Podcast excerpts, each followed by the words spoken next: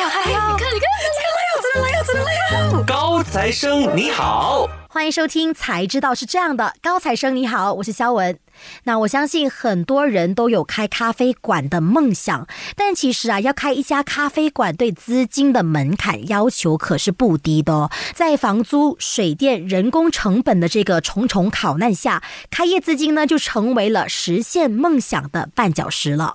但其实我们可以看到啊，今年以来呢，随着露营风的盛行，移动咖啡车也跟着火了起来，有不少的业者啊，把咖啡店搬到街头巷尾，开始实行。了一种新的零售方式，那这个没有固定的营业场所，没有准确的营业时间，那就连光顾的顾客呢，也很随机的移动咖啡车，在马来西亚悄然盛行好几年之后呢，那现在哦，还有没有受众群体呢，为它持续的买单呢？同学们，上课啦！那首先，我们先来欢迎今天的高材生，欢迎 Mango by B Positive 的移动咖啡馆的创办人哦，欢迎佳杰和欢迎 Eric。Hello，大家好，我是佳杰。Hello，大家好，我是 Eric。其实我们是来自啊一个公司叫 B Positive，我们一开始是想要卖蜜糖，所以我们起名 B Positive。所以一开始的这个销售是由蜜糖开始的。对对。那其实我知道，比起这个移动咖啡馆，更准确来说，Mango by B Positive 呢是移动芒果车，对吧？对的。那其实两位年轻的老板，能不能跟我们分享一下当初选择创业，一起联手运营这个移动芒果车的故事呢？因为其实我特别好奇，为什么当初你们会选择，嗯，就是开创这样的移动餐车呢？哦，一开始我们是以副业的心态去创办这个 B Positive，是。然后我们一开始是想要卖蜜糖，是因为蜜糖够甜，而且那时又是遇到 COVID 时期，嗯，他们讲蜜糖是可以帮忙润喉。哦，它算是一种比较保健的产品啊，对对对，嗯嗯嗯嗯嗯。那想问一下，当时候的蜜糖，你们是去哪里找这个批发商的？呃，这一个我们是去到马六甲，我的一个亲戚他是有养殖蜂蜜的，所以我们就跟我们亲戚拿啊第一批的蜜糖，我们先试下市场，感觉啊这个市场不错了，我们再大批跟他购买。然后再通过这个蜜糖生意，我们成功的是啊，筹备了一小小的启动基金，我们有一笔小钱过后，我们在想哦，到底这一条路，这个卖蜜糖这条路，我们到底是可以走长远的，还是我们有一个一笔钱，然后我们在想过哦，还有另外一个 plan 我们可以做。最后我们考虑有这个市场的氛围或者市场的条件，我们决定啊，蜜糖这条路太多竞争了，而且。很多会怀疑，哎，你蜜糖到底是真的是假的？对，其实我发现到马来西亚的消费者一开始就会来质疑你的产品，哎，你对不对的哦，准不准，真不真的哦，嗯，所以这东西要去跟大家就是做一个确认，要出一大堆的 certificate，是不是？对对对，而且我们有问过这些化验厂，就是证明你这个蜜糖到底是一百八千蜜糖还是有加糖的，这些费用都不便宜。是在算过这些成本，还有啊这个盈利过后，是我们决定我们把这个火车路转向头，我们把这一笔钱。开放另外一个生意，就是芒果冰沙了。那其实呢，跟听众朋友们就爆料一下啦。其实据我所知，佳杰就是辞去了银行高薪的工作，就工作了四年嘛，然后选择创业。其实能不能跟我们分享一下，为什么当初你会选择辞职，然后创业的一些想法和一些观点呢？嗯，首先对于啊上班朝九晚五的工作，每个人的看法都不同。有些人喜欢一些稳定的工作，或者是啊追求稳定的生活。可是对于我自己来说，我是比较想要追求自由，还有创新。如果是在银行这个领域工作，我们都必须每个步骤 follow SOP。上次讲 A B C 啊，你就要跟着 A B C。如果是你有一些啊创意，或是想要有一个创新的方式，还是说哦，你这个已经 break 了这个啊 risk 有很大的风险，所以还不给你。所以通过这个四年的在银行经历，我学会的就是。啊，我们怎么样？SOP 一个步骤一个步骤做美美做一百八千 correct。可是我发现这个不是我长远想要做的，因为我个人比较 prefer 自由或者是创新。是是，所以我就决定啊辞职，然后自己出来做这一个创业的行动。所以我看得出佳杰是一个非常敢于冒险的人，因为老实说，高薪的工作真的没有多少个人可以抗拒得了，诶，所以呢，就是选择创业这样子，可能相对来说比较不稳定的一个收入，对你来说，其实你有没有担心过？其实担心是一定会有的。当我交出辞职信那个时候，嗯我有一两个月我是晚天晚上完全睡不着，哎，真的真的，可能会一种嗯前职的迷茫吧。对我一直很迷茫，所以啊、当时我的女朋友在我身边，然后就会啊、安慰我，会讲，是哎，为什么你睡不着？为什么这样大的压力？我是觉得我辞职了过后，我会不会觉得我已经辞职了四年稳定的工作，以后我会很难生活？嗯会不会五年后、两年后，当我们同学聚会的时候，我是最可怜、最惨的那一个？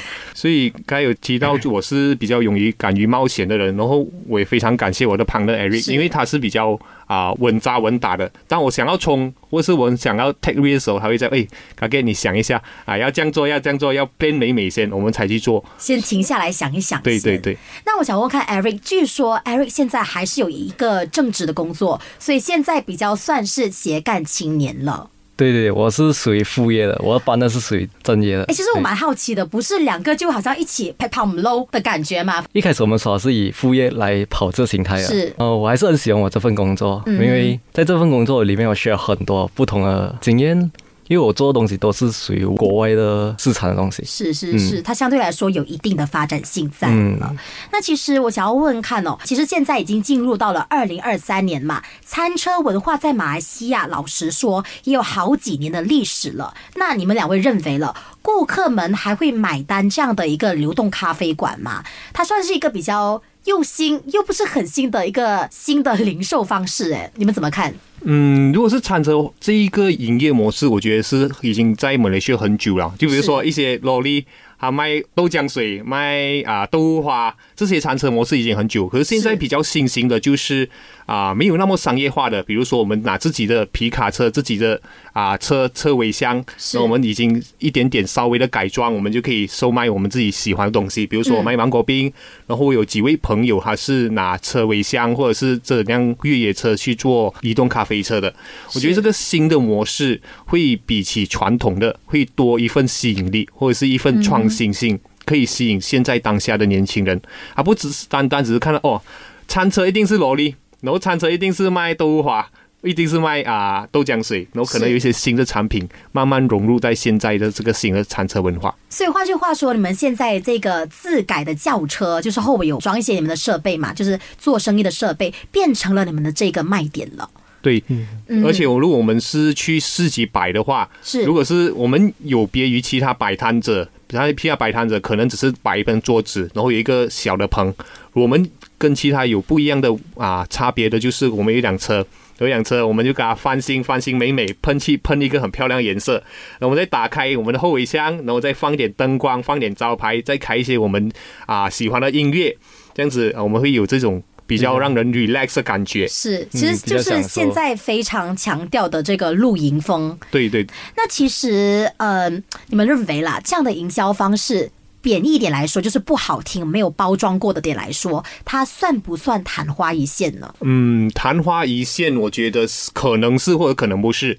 我觉得我们最重要要做的点就是 follow the trend，就是市场现在啊流行什么，我们先把我们自己原有的东西，我们先啊稍微的包装一下。是，比如说芒果冰沙在市场上已经有了很多年历史，嗯然后因为现在流行餐车文化，流行露营文化，对我们先把两点先结合，结合起来，我们就可以有一个新的 product。大家，喂，眼前一亮，这个芒果冰有一点不一样哦，大家会觉得哦有好奇，想要买买两杯来打卡拍照这样子。对对对对对。那我们先休息一下，近段资讯哦。那稍后回来呢，还会有 Mango by B Positive 的移动芒果车创办人佳杰和 Eric 留在我们高材生的节目现场，来继续和我们延下去聊哦。那我们都知道。餐车呢，它不像一个实体店，没有办法固守在某个地点做熟客的生意嘛。那为了弥补这个应云的缺点，流动咖啡馆，你们的流动芒果车啦，究竟应该怎么样千方百计的扩展客户的这个来源呢？想要知道的话，就守住 U 内容，不要走开喽。哈，这样多 professional 的术语，我真的是听不嘞。那就听每逢星期四和五早上九点，，U 内容才知道是这样。肖文和嘉宾将由浅入深的分享财经经商知识，再也不会阿巴不打发 ham 了。哦，才知道是这样。欢迎回来，高材生，你好，我是肖文。那这一期的高材生呢，我们就邀请到了 Mango by B Positive 的移动芒果车的创办人，欢迎佳杰，欢迎 Eric。Hello，大家好。你们好，那两位来到这一段呢，我们就来细聊一下运营这个流动餐车的一些内幕了哦。那首先先来聊聊你们的这个创业成本吧，因为我知道相比实体店，确实移动咖啡馆或者是移动芒果车呢的这个入门票相对来说是比较便宜的。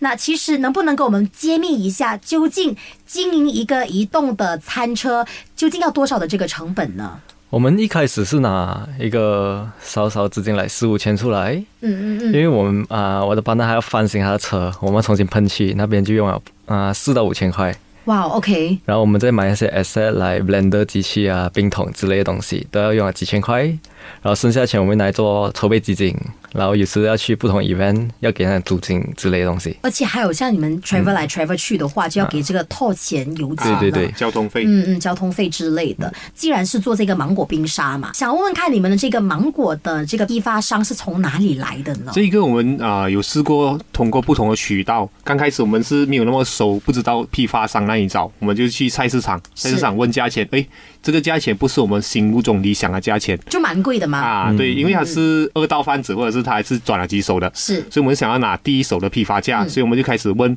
啊身边一些长辈啊、一些熟人啊，刚好给我们找到一个现在比较稳定的供应商是？啊，他是？第一手的，他是？从泰国 import 进来，所以我们就会拿到比较便宜的芒果。嗯，相对来说，它的这个芒果的质量怎么样呢？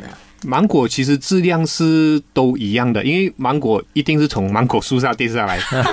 我的意思是，是不是会比较酸？因为有时候我啊我个人啦，我个人比较担心，就是喝一些芒果的甜品或是冰沙的话，它带酸的话，会觉得哇，它不是我想象中的那种甜度。平时平时我们是拿比较没有这样熟先，哦然后如果我们我们预测两一个星期里面我们有不同的 event 市集，我们从第一天开始拿比较不熟一点先，到时候会比较甜一点。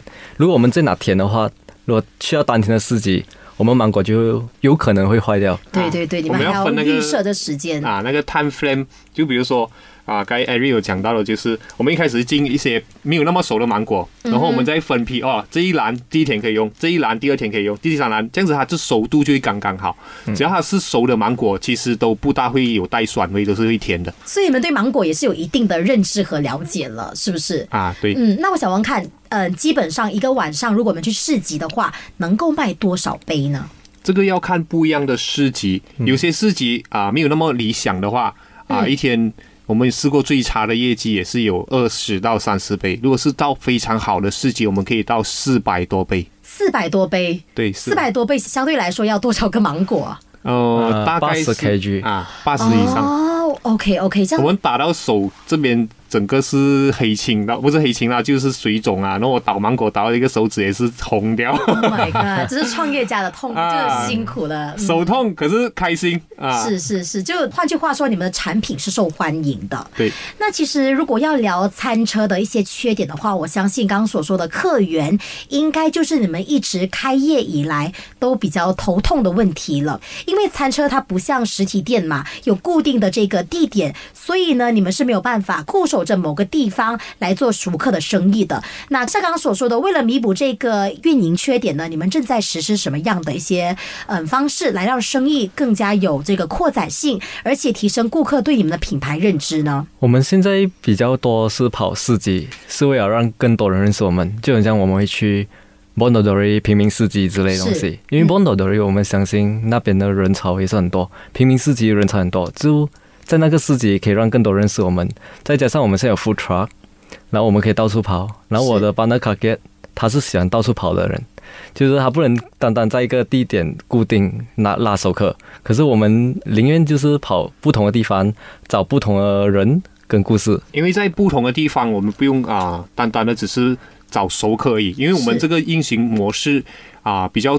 重点面向于是我们一直开拓新的市场，所以我们会跟很多不一样市集合作。比如说刚才有提到了啊，我们有去 Nihon Matsuri，我们有去 Bon Odori，我们有去平民市集，然后接下来会参加有你市集，嗯啊，然后玩闹市集之类的。我们参加这些不同地区的市集，就会让不同 area 的啊朋友们会想，诶原来有这个理念可以做芒果车，哎，原来这边有一个这样好的芒果冰，嗯所以就以不同的地点，然后会吸引不一样的客户人群。其实你刚才讲到熟客，其实我们有熟客，可是啊，不太会会特地为了一个芒果冰，他从拉旺驾车来，哇，这个这个真的啊很难办得到了。有，嗯其实有这样子，只是一两个或者是几个 case 罢了。所以换句话说，你们已经开始赚取你们这个忠实的顾客群了。有有，我们一开始我们进大学四级，然后过后在大学四级有一定的名声过后，然后我们有跑，比如说我们跑槟榔，嗯然后就有一些朋友就突然间看到，诶，原来你们有在这边，可是还是来自于那个大学，哦因为他们 break 再回去。是是是是是啊，所以就是趁机也赚取一些可能朋友的顾客群了。对对对，嗯嗯，那其实像是这样的一个移动生意呢，在餐饮市场上，像刚刚所说，它占据了很多的这个优势嘛。但如果我们要说要成功开展这个流动咖啡馆或者是芒果车的话，实际上还需要什么东西需要我们顾虑、需要我们考虑的呢？哦，天气啊，嗯天气天气是一个非常主要原因，是如果是你在户外下雨的话，就就就 GG 了。所以换句话说，也单单遭殃的不是你们的餐车，也是整个市集。对对对对嗯嗯嗯。所以因为我们的那个 truck 说大也不是很大，说小也不是很小，所以我们没有可能是来全部东西放进一个 truck 里面。就是我们要看那个单场那个市集是怎样，我们再安排我们的需要用到 asset 放塞进我们那个车里面，才可以去到市集。哦就比如说有些地方是不需要帐篷，所以我们就不需要带帐篷，因为帐篷占领了一 maybe 三分之一的一个位置。对对对，它得蛮占位置的。然后刚才有聊到的就是啊，还有什么方式是可以扩展我们这个生意？我们就会去运行我们的 social media 社交媒体，比如说我们有放我们的一些故事，然后一些照片、一些 video 在 Instagram 啊，然后我们也开始建立自己个人的小红书。我们就先分享我们啊，我们在创业过程中会遇到什么问题啊，或者是怎样去 start up 啊，用多少钱去去开始啊，开始这个然后在市集里面遇到什么搞笑的事情啊？比就比如说 Eric，我这个朋友，我们在一个市集哦，就是有一个比较呃奇怪的人，就就奇怪的人啊、比较奇怪的人，突然间指着他啊、指着 Eric，呃，请问你可以给我你的信吗？我们直接吓到哦。他他所谓的心是什么意思？然 后其实我们那时候有买一个新型的气球，我们是挂在挂在我们当口 OK，OK 我们是为了吸引小孩子的注意力。但是他就指着我旁边说：“我可以给我那个心吗？”他就吓到我，过后他就开始慢慢把那个手指移向那个气球 哦哦，原来他是要后尾的气球。啊！我觉得他是特地撩我们啊。那其实呃，我想问问看哦，因为我们单单只卖这个芒果冰沙嘛，那它会不会局限了你们一些嗯、呃扩展客户源的一些因素呢？还是你们有什么计划想要嗯、呃多卖一些产品或是食品，而不是单单只是芒果冰沙呢？我们有想过为什么现在只卖芒果冰沙？因为我们想要 focus 一样东西。对就比如说我们去马六甲的那个马六甲就是那个 coconut milkshake，他已经把这个东西打品牌出来哦。一想到哦，coconut 就要去马六甲喝，对嗯我们想要营造这样子的氛围。一看到、哦，B for 一定餐车就等于芒果冰沙。如果是我有很多产品的话，它会打出来那个主打的东西会没有那么好。比如说，哎，又有芒果冰沙，又有芒果饭，又有啊、又有芒果布丁，对这样子好它的那个。也有很多人问我们为什么不是卖蜜糖，一开可始是为什么不开始就延续的卖蜜糖？其实我们我们的公司名字也是很好，Be Positive。很多人就问我为什么不是卖蜜糖，反而是卖芒果冰沙。对，其实我刚开始研究两位的这个企业的时候，就觉得，哎，为什么不干脆叫做 Mango Positive？啊，所以嗯我们就是因为这个原因，所以想要卖芒果冰沙，是因为人家会发现到，哎，原来我们卖的东西是不同的东西，就是 Be Positive 不代表一定是卖蜜糖，所以就很多人认识到我们原来 Be Positive 是卖芒果冰沙的，所以我们就这样子慢慢一步一步走出来了。嗯，明白明白。而且我们选择芒果是因为我们两个也喜欢芒果，也喜欢吃冰。那了解下来，两位是想要专注在于一个固定的板块，先做成熟、做好，做到有一定的发展在了，才去转移目标去下一个产品了。对对对，嗯，对。嗯，好，那我们先暂时聊到这里哦。留守着高材生，那在下一段呢，依然还会有 Mango by B Positive 移动芒果车的创办人佳杰和 Eric 留在节目现场来继续和我们聊的哦。那我们先休息一下，马上回来。这个伸手跟别人要钱哦，可是有一个非常高大上的名称啊，叫做上市。那我们现在也时常常在谈元宇宙，不知道艺术在元宇宙会有怎么样的发展呢？那中医里面就讲说，预防糖尿病的话，最好是能够健脾。每个星期呢，我会给大家准备一些有关房屋贷款的知识。全媒体时代，技术创新日益活跃，优内容让你收获可广泛应用的技能和知识。面对瞬息万变的世界，现在就到 Apple App Store、Google Play Store、华为 App Gallery 下载 Shop App 或浏览 Shop dot my，一切听觉享受尽在 SYOK Shop。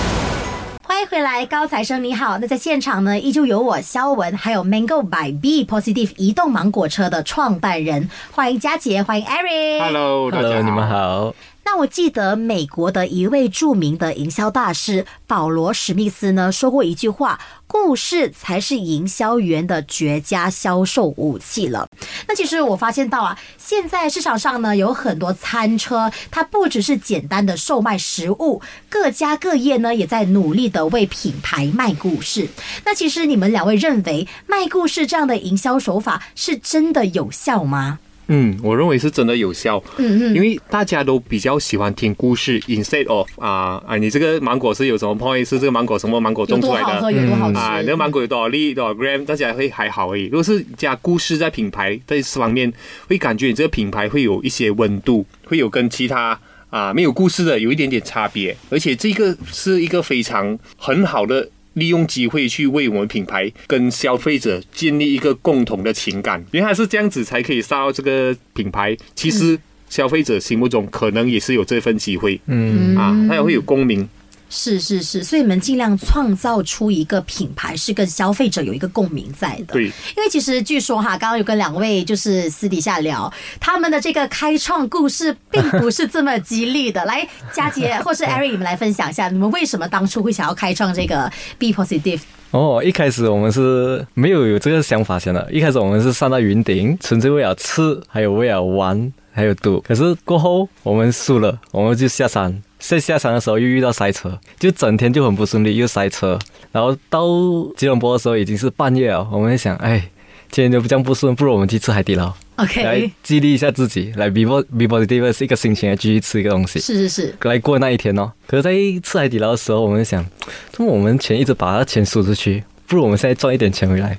啊，我们都有一想，我们一直在花钱，一直在输钱，到底有什么方法是可以增加自己收入的？嗯就比如说，我们卖一点东西赚一点钱，或者是做一点东西收一点服务费。经过讨论过后，现在比较容易用小成本 start 到的事情就是啊摆摊或者是做移动。对对，然后我们就一开始就是做那个蜜糖生意，因为也是小成本，然后可能会收入一笔钱。我们是蜜糖是想来成，是因为一个英文词叫 be positive，然后我们用那 be，不如我们直接卖蜜糖，我们就这样开始了。哦，OK OK，所以你们才开始开创早蜜糖的这个渠道，再慢慢延伸到芒果卖芒果冰沙这一块了。因为我们在蜜糖已经赚了一笔小钱，就是来啊一个小金童，然后我们就把这个钱转换去啊 food truck，还有四级。嗯因为我们想要 challenges 来，嗯，需要四级。那我想问看两位了，你们因为是大学朋友，据我所知是大学朋友一起出来开创，就联手开业嘛。那其实你们两位有没有吵过架？那现在可以趁机的来辩论一下，没有吵过架吗？为一些哦可能决定啊，为了一些可能方向啊，就企业的方向，还好。因为我们在大学的时候，我们就两个一起合作卖水果了我。们是上课的时候哦，我们讲讲上一边上课一边赚钱，我们就他就从啊所以你们两位一开始都一直想要怎么样赚别人的钱。啊，啊因为对对对对对我们大学就开始去做 event 工，一天是百五，有时一天百八，有些百二。我觉得这种钱很难赚，所以我们就自己去卖水果，买水果切切切好了，然后卖包装两块钱去卖给同学，卖给老师。哎所以你们大学的时候就非常有这个经商头脑了。啊，其实头脑是有，可是重点是我们爱玩，我们去打机，我们去参加活动，所以就赚钱的东西就放另外一放另外边。一边啊，是，但是现在出来社会了，就必须要面临这个如何赚钱的这个大难题了。嗯，那其实你们认为啊，现在马来西亚的这个餐车文化还算盛行吗？像是刚刚所聊到的，因为从你们入行的这段期间看来，你们认为这个行业就是餐车文化的这个行业竞争大吗？竞争是大，可是我们的芒果冰沙竞争就很少，因为现在比较多都是咖啡。对对啊对对对对，然后我跟我班的 g a g e t 我我们比较喜欢芒果，又喜欢吃冰，所以我们不如我们开始芒果冰沙，然后我们就到这样到处跑。嗯，餐车这个行业一定是大的，因为大家都感觉，哎，这份生意小成本，然后可以得到的回报是不错的，所以大家都会想要投入这个市场去赚这一份钱。我们可以做到，就是在这一份市场里面找另外一份机会，或者找一份啊红海里面找蓝海，找一个特别我们逐利的 selling point 去吸引大家，因为。大家都卖同一个东西，大家都有各自的生意做。是我们不会觉得，哎，这个生意太多人做，我们不去做，因为你还没有尝试去做，你就半途而废啊。嗯这样子是啊，不大理想啦，因为你没有 try 过嘛。嗯嗯嗯嗯。那来到节目的最后一段呢，我想要问问看两位了，在你们你们希望啦，在消费者的心目当中呢，Mango by B Positive 呢，能够成为一个什么样的模式存在呢？我们想要移动，就是啊、因为我们一开始我们不喜欢在一个固定的地方。是我跟我班那个佳姐，哈，我们是比较属于喜欢移动的，就是我们不喜欢单单在一个地方，我们想要跑不同的来啊，走走数来槟城啊、各大、巴行之类的东西，是因为我们想让更多人认识我们。就是如果有些人看到芒果，maybe 就会想到我们 B Positive。其实我们也是有想过啊，如果是把这一份企业做起来，我们有两个方向可以跑，一个就是把企业变成 more commercial，很像现在 D Life 大忙人，他会开始住进一些商店或者是油站，是啊，还会在那边开一个小店。可是我们如果是向他们跑同一个路的话，我们问自己，我们到底有什么资格或者资金去跟他们竞争？如果是不能的话，我们就找那条路是啊，他们做不到了，他们没有理由。剩两家很多餐车在户外摆两个桌子，就这么普通的摆，所以我们就想从这个路上啊去走一个不一样的路线。我们是比较 selling 来啊 relax，然后我们可能在海边，在日落啊，然后放两张露营桌子，放两个椅子，就大家可以在那边聊天，然后去享受这一份氛围。就比如说我们去了一个地方，想开工我们就开工，想收工我们就收工。嗯，嗯嗯，所以两位是没有计划驻守在某个地点，还是一样的在来来回回不同的一些热点来进行售卖芒果冰沙了？如果是有一个啊住一个地点的话，我是有想过，我们可能一间店面，我们半间是可能有卖实体的，然后后面半间是可以存我们的货物。因为如果是我们开始 expand 的话，是我们现在只有一辆车，以后我们有可能会第二、第三、第四辆去把我们这一份理念去啊发在全马。如果是需要有这么多辆的餐车的话，我们需要很多不一样的设备。对，所以如果是我们在找其他不同的小伙伴参入我们这个团队，我们需要有很多地方去存芒果，比如说一些冰箱我们要进，然后一些 blender 我们要进，然后还有一些不一样的设备。啊，可能因为现在我们现在普通嘛，我们就放在自己家一个房间放着而已。如果是我们怎样 expand 的话，我们可能需要租一个地方，半间店收货，然后半间店可能在附近就这样子做卖两杯芒果冰而已咯。嗯，过我们会跑不同市集来，啊、流动啊，车尾箱市集或者普通的市集 mall 之类的，我们又有可能会去来 catering buffet 之类的东西，就是来我们会 try 不同的来 category，instead 我们在一个地方来固定守这一个地方，嗯。这个是我们未来过后的目标。是。那也希望两位的这个 Mango B by Positive 呢，能够发展的顺顺利利，然后真的希望有一天能够入驻到某一个固定的地点，像佳姐所说的，有一个固定的地方能够存一些你们的货啊，一些设备了。嗯，对对对。好，也非常感谢这一期的高材生，感谢 Mango B by Positive 的移动芒果车的创办人，谢谢佳杰，谢谢 Eric，谢谢大家谢谢听我讲了这么多废话。也非常感谢今天来到我节目上呢，跟大家分享了这么多。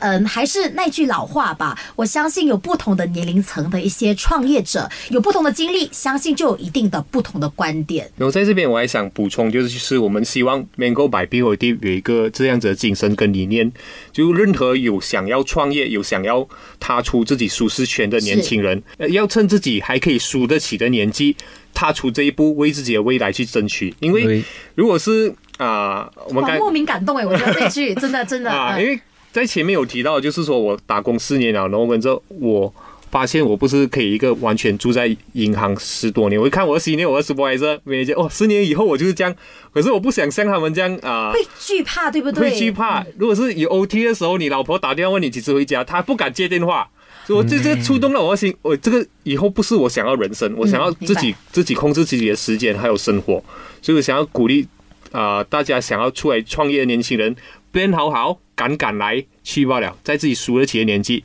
support 一把。嗯，好，那也祝两位前程似锦，感谢两位。耶、谢 h a p p y day！那我们今天的高材生呢，就先聊到这里啦，我们下期再见。